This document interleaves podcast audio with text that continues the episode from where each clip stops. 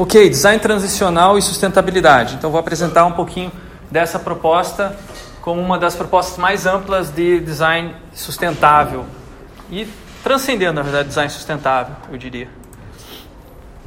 A premissa básica do design transicional, ou talvez design de transições, ainda não decidi muito bem qual a melhor tradução, é que a sustentabilidade global ela não vai ser alcançada da noite para o dia, não vai ser um cataclisma que vai acabar com a humanidade e a gente vai começar do zero.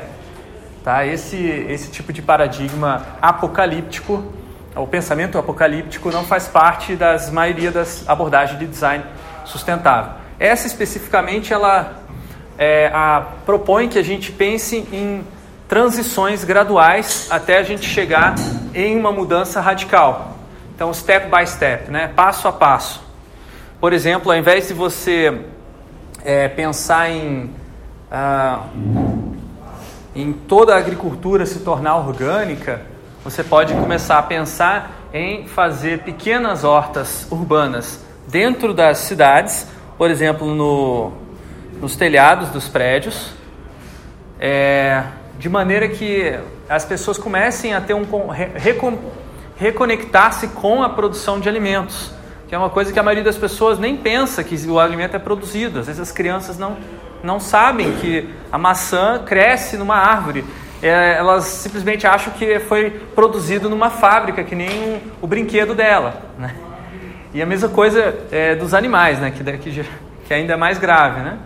É, então, quando você faz uma horta orgânica, você não produz, você não tem como dar escala. Tem gente que diz que sim, que é possível você é, alimentar toda uma cidade só plantando hortas orgânicas em cima de, de prédios, mas eu não acredito que seja possível. Eu acho que o principal é, ponto de uma horta urbana é você é, é, levantar a consciência das pessoas sobre o processo de produtivo de alimentos e as maneiras como ele pode acontecer.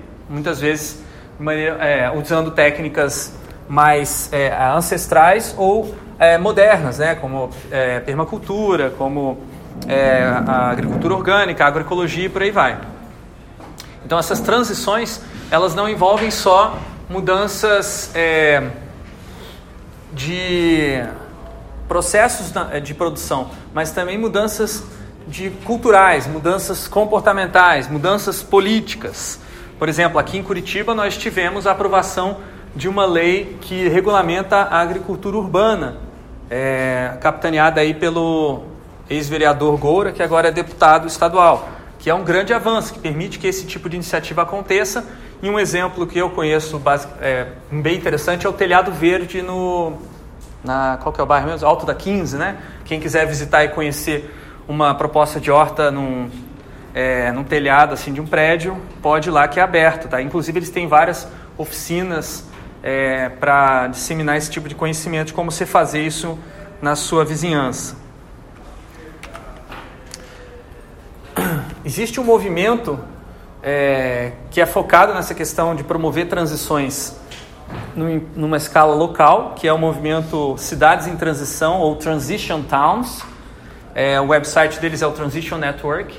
São basicamente pessoas no Reino Unido que começaram a se reunir em grupos e falaram: nós queremos que a nossa vizinhança, que a nossa, o nosso bairro comece a se preparar para a transição global, porque vai chegar o momento que vai acabar a gasolina, vai acabar é, a, o ar vai estar totalmente poluído e a gente tem que ter uma maneira da gente sobreviver é, se tornando mais resiliente. Então, a nossa comunidade, pelo menos, pode sobreviver a qualquer tipo de apocalipse. Então, muita gente dentro desse movimento é meio apocalíptica, tá? Mas ao invés deles irem morar em ecovilas, alguns vão para ecovilas, mas a maioria tenta transformar a sua própria vizinhança numa eco, uma espécie de um mix entre uma ecovila e uma, uma pequena e uma cidade, né?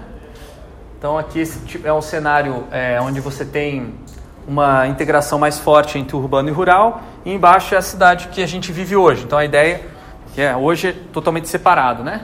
Então a ideia é, é fazer uma transição gradual para uma cidade mais integrada com o rural. É, essa abordagem da, das, do movimento das cidades em transição inspirou um grupo de pesquisadores e professores e estudantes dentro da Carnegie Mellon University a expandir o currículo de pesquisa deles. Tá? Eles já eram conhecidos como pioneiros numa área chamada design de interação, que é a minha área de pesquisa, é, porque eles foram o primeiro mestrado em design de interação, ou assumir esse foco. Né? Porém, eles já passaram é, do design de interação e já se consolidaram como uma universidade que forma para design de serviços há bastante tempo, mais recentemente design para inovação social e agora eles estão querendo consolidar essa nova abordagem que é o design transicional. Então, o design transicional é mais um passo que eles estão fazendo na direção de integrar o mundo natural junto com os projetos de design. Porque no começo da disciplina, no começo do programa da Carnegie Mellon University, é, existia um conceito de que design só tinha a ver com o mundo artificial, o mundo das coisas construídas, e que o natural ele tinha que ser convertido, transferido e negado para construir o mundo artificial. Agora, na Carnegie Mellon University, tem uma virada muito grande, filosófica até, diria, para que o, a gente pensar que o projeto de design também pode envolver sistemas vivos, sistemas naturais. Isso, na verdade, já era feito de maneira não acadêmica, né, de maneira é, prática e, e vivida pelas, pelos proponentes da permacultura, tá? que a gente vai ver numa, numa próxima aula. Então, é, a Carnegie Mellon University pega essas experiências de, de design é, sustentável fora da academia e coloca dentro de um framework de é, mudança de paradigmas. Tá? É muito. É bastante ousado, digamos assim, o que eles estão fazendo. Tá? Lembra do conceito de segunda natureza, que é aquela produzida pelo ser humano? A proposta da, do design transicional é que essa segunda natureza, que é produzida pelo ser humano, ela se torne gradualmente é, mais harmônica na sua relação com a primeira natureza. Então é que você vai parar de é, se desenvolver, parar de ter desenvolvimento humano. É que o desenvolvimento humano vai convergir com o desenvolvimento na natureza, ou ciclos, melhor, de transformações da natureza. E até a ideia de desenvolvimento possa dar lugar a uma outra ideia que oriente a nossa sociedade. Entrando nos detalhes do que, que é, eles estão tratando quando eles falam de design transicional, são basicamente quatro elementos. O primeiro deles é ter visões de muito longo prazo, e aqui começa um, é, um movimento assim de direcionar uma área que chamava design especulativo, que ficou bem forte na área de design é, nos últimos anos, que é você produzir visões de futuro para a pensar a sustentabilidade, que a maior parte do design especulativo não considera muito isso. Por outro lado, é, ler, aplicar e desenvolver teorias de mudança, de como que a gente pode fazer essa transição para chegar até essa visão de futuro, mudar, muda, é, mudar desenvolver, cultivar é, perspectivas e atitudes e posturas em relação à situação atual, então tem um lado ativista aqui muito forte, e desenvolver novas maneiras de projetar, que as maneiras tradicionais baseadas nos paradigmas racionalistas, é, nos paradigmas fragmentários de projeto, não dão conta desse tamanho de projeto, desse escopo, né, porque reduz muito. É, normalmente o design acaba reduzindo o escopo para um produto ou para um serviço, quanto aqui a gente começa a pensar no nível sociotécnico, que envolve, como eu falei, é, entidades que vão muito além do sistema produtivo industrial. Então, resumindo algumas características que eu identifico como principais do design transicional, a visão é de longo prazo mesmo, 50 anos para cima. Na maior parte dos projetos de design que a gente faz, a gente pensa no horizonte de um ano, dois anos, cinco anos no máximo. Pensar em 50 anos é uma baita responsa. Porque é, são, é, bem, é pensar isso aqui de maneira responsável e não ficar especulando é, como a ficção científica às vezes especula. Tá? Tem que estar baseado em é, estudos que já existem é, científicos e também algumas é, previsões a partir do nosso, extrapolações a partir do nosso cenário atual. Por isso ela acaba desafiando regimes políticos, econômicos e culturais, propondo mudanças drásticas no cotidiano, mudanças de comportamento, de atitudes, de pensamentos, de crenças, é, esses projetos necessariamente são fundamentados em teorias de mudança, como eu falei, mas eu estou enfatizando isso porque a maior parte do design não é fundamentado em teoria. Design muitas vezes é fundamentado numa ideia muito superficial das coisas e às vezes as pessoas, é, na verdade, acreditam na ideia porque acreditam no autor da ideia mais do que na ideia em si. Ah, não, se vem do fulano de tal, que é, já é um, um designer famoso, é, não, esse cara sabe o que está falando, mas na verdade vezes, muitas vezes ele não sabe, não tem nenhuma teoria para explicar e você vai confiar os próximos 50 anos a alguém que não tem nenhuma teoria de como as coisas podem acontecer. Uma teoria é um tipo de previsão muito mais é, bem preparada, que envolve muito mais elementos do que uma mera, é, um mero chute do que, que pode acontecer. Sem falar também que as teorias não surgem do nada, toda teoria surge de outra teoria, então você tem um respaldo mais longo se você quiser analisar, avaliar essa teoria. E por fim, projetos que têm características participativas e coletivos. Essa mudança não vai acontecer só no nível individual, ela precisa acontecer quando as pessoas se é, comprometem a juntas transformar essa sociedade. E ela encara de frente problemas que às vezes são é, eliminados, ignorados ou reduzidos pelas abordagens de design, que são chamados problemas capciosos. Então existem, grosso modo, dois tipos de problemas na teoria do design: os problemas que são encurralados ou tamed e os problemas capciosos ou wicked. Alguém já ouviu falar desse termo wicked problems ou é, problemas capciosos? Não? Então, a maior parte do. É porque a maior parte do design hoje se preocupa com problemas encurralados, que são problemas é, que foram domesticados. Probleminha fácil de resolver, um probleminha técnico. Um problema do tipo: a necessidade desse usuário é ter uma cadeira que aguente cento e tantos quilos. Isso é um problema é, fácil de resolver, porque você já tem uma série de estruturas que você pode utilizar na construção daquela cadeira, daquele ambiente. Tá? Então, já existem é, soluções disponíveis para os problemas domesticados. Os problemas capciosos são aqueles que envolvem várias dimensões e quando você puxa uma dimensão, você tenta resolver uma, normalmente você acaba piorando a outra dimensão. Por exemplo, você resolve a dimensão econômica e piora a dimensão ambiental. Você resolve a, a a dimensão é, ambiental e piora a dimensão política. Então, normalmente os problemas capciosos são aqueles que estão ligados com questões públicas, mas não necessariamente.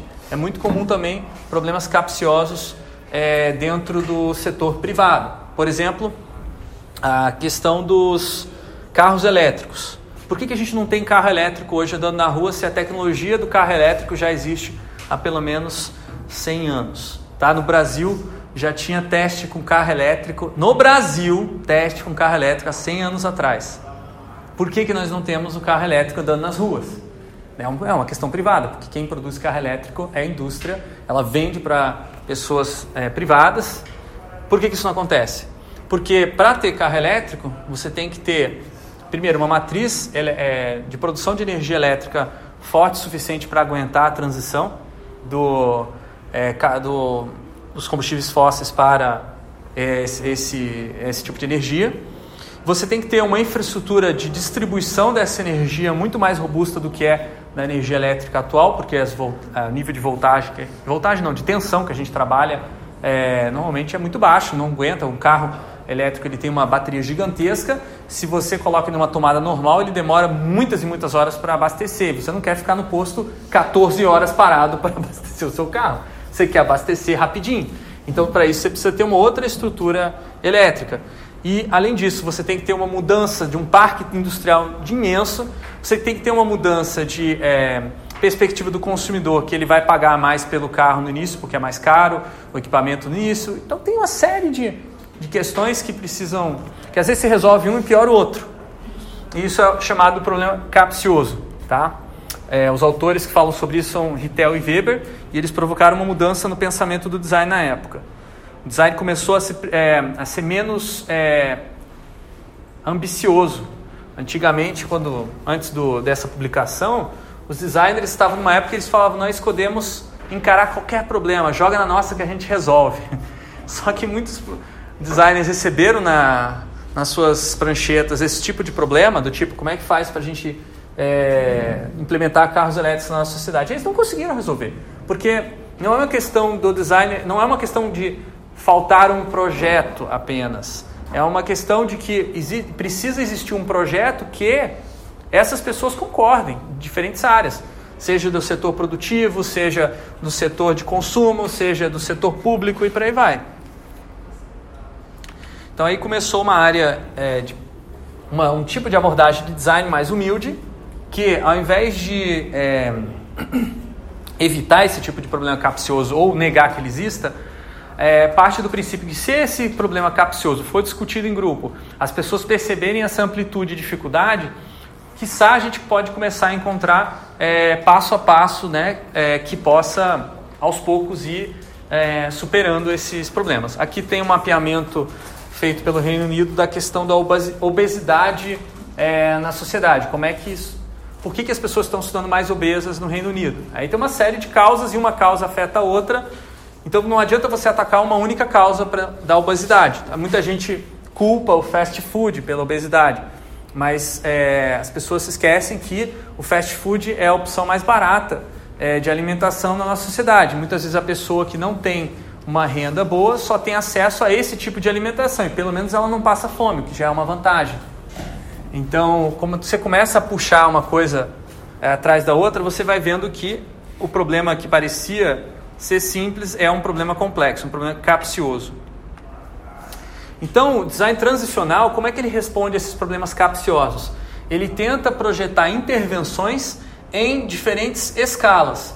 Então, na maior parte do tempo, como eu falei, no design de produto, a gente trabalha, ou design gráfico, com a perspectiva de que eu, designer, vou criar um produto ou uma peça gráfica incrível. E acabou. Só tem que conseguir convencer meu cliente a produzir isso aqui, tá?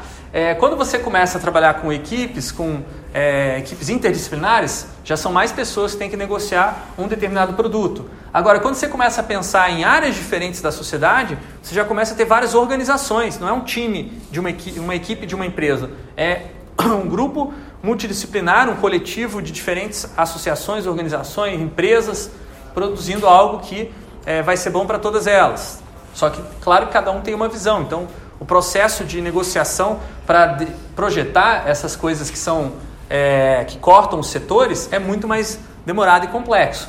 Agora vamos pegar outra escala mais ampla ali que tem, né? Você, você designer projetar para uma cultura, né? Você entender como é que é a cultura indígena, por exemplo, você fazer um projeto de um, uma cadeira para os indígenas. O indígena não tem cadeira, eu vou projetar uma cadeira no estilo que o indígena possa utilizar. É uma possibilidade.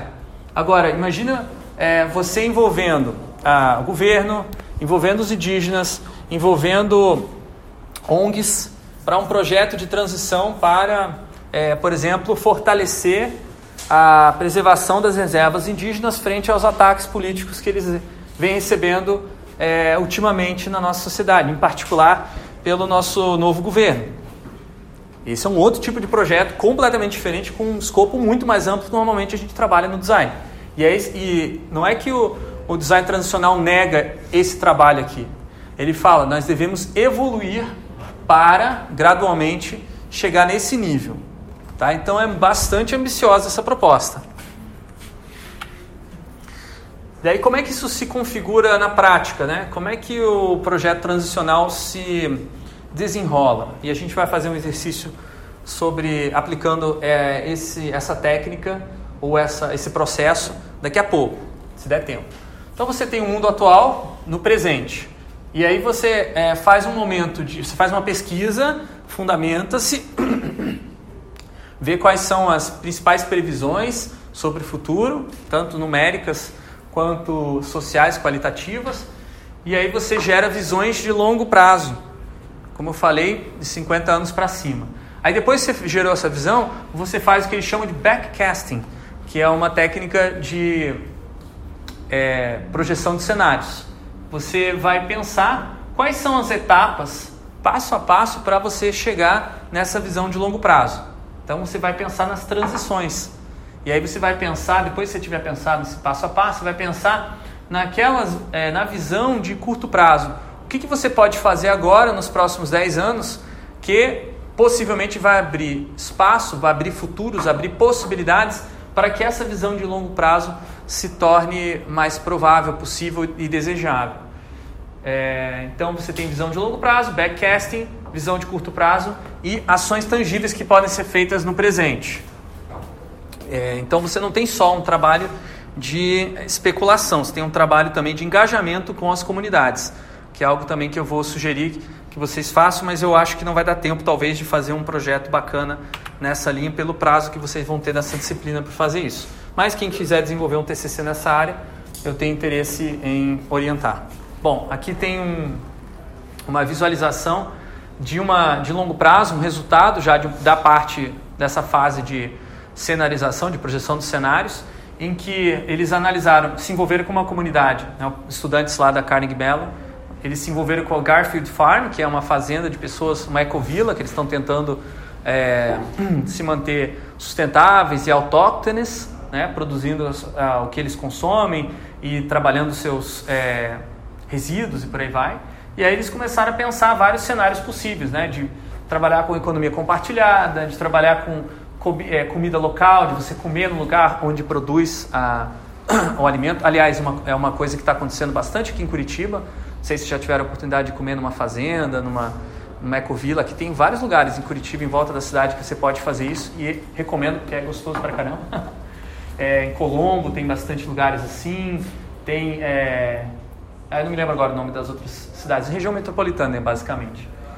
É, eles também visualizaram a possibilidade de é, exportar o conhecimento que eles tinham para é, produzir, para fazer aplicações do conhecimento de permacultura em prédios dentro da cidade sendo uma espécie de consultoria essa fazenda. É, o lado educacional, deles começarem a receber estudantes de, de escolas públicas e privadas para é, treinar sobre e explicar a importância da permacultura e é, exportar tecnologias, desenvolver tecnologias com base nas descobertas dos experimentos que eles fazem lá no dia a dia deles. Então são visões de longo prazo, porque no momento atual a Garfield Farm não faz isso. Só que como é que ela chega lá? Como é que ela se estabelece? Aí tem as etapas que estão aqui, né? As barreiras também são os espinhos, usando a metáfora aqui da, da planta, né? Os espinhos são as barreiras, por exemplo, financiamento.